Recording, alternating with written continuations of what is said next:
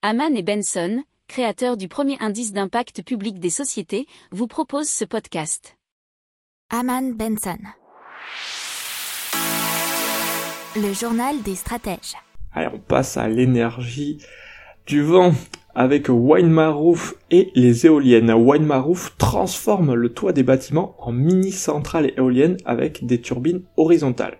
Elles sont compactes, insonores, et ces éoliennes se posent sur n'importe quel toit et capturent le vent qui remonte le long des façades.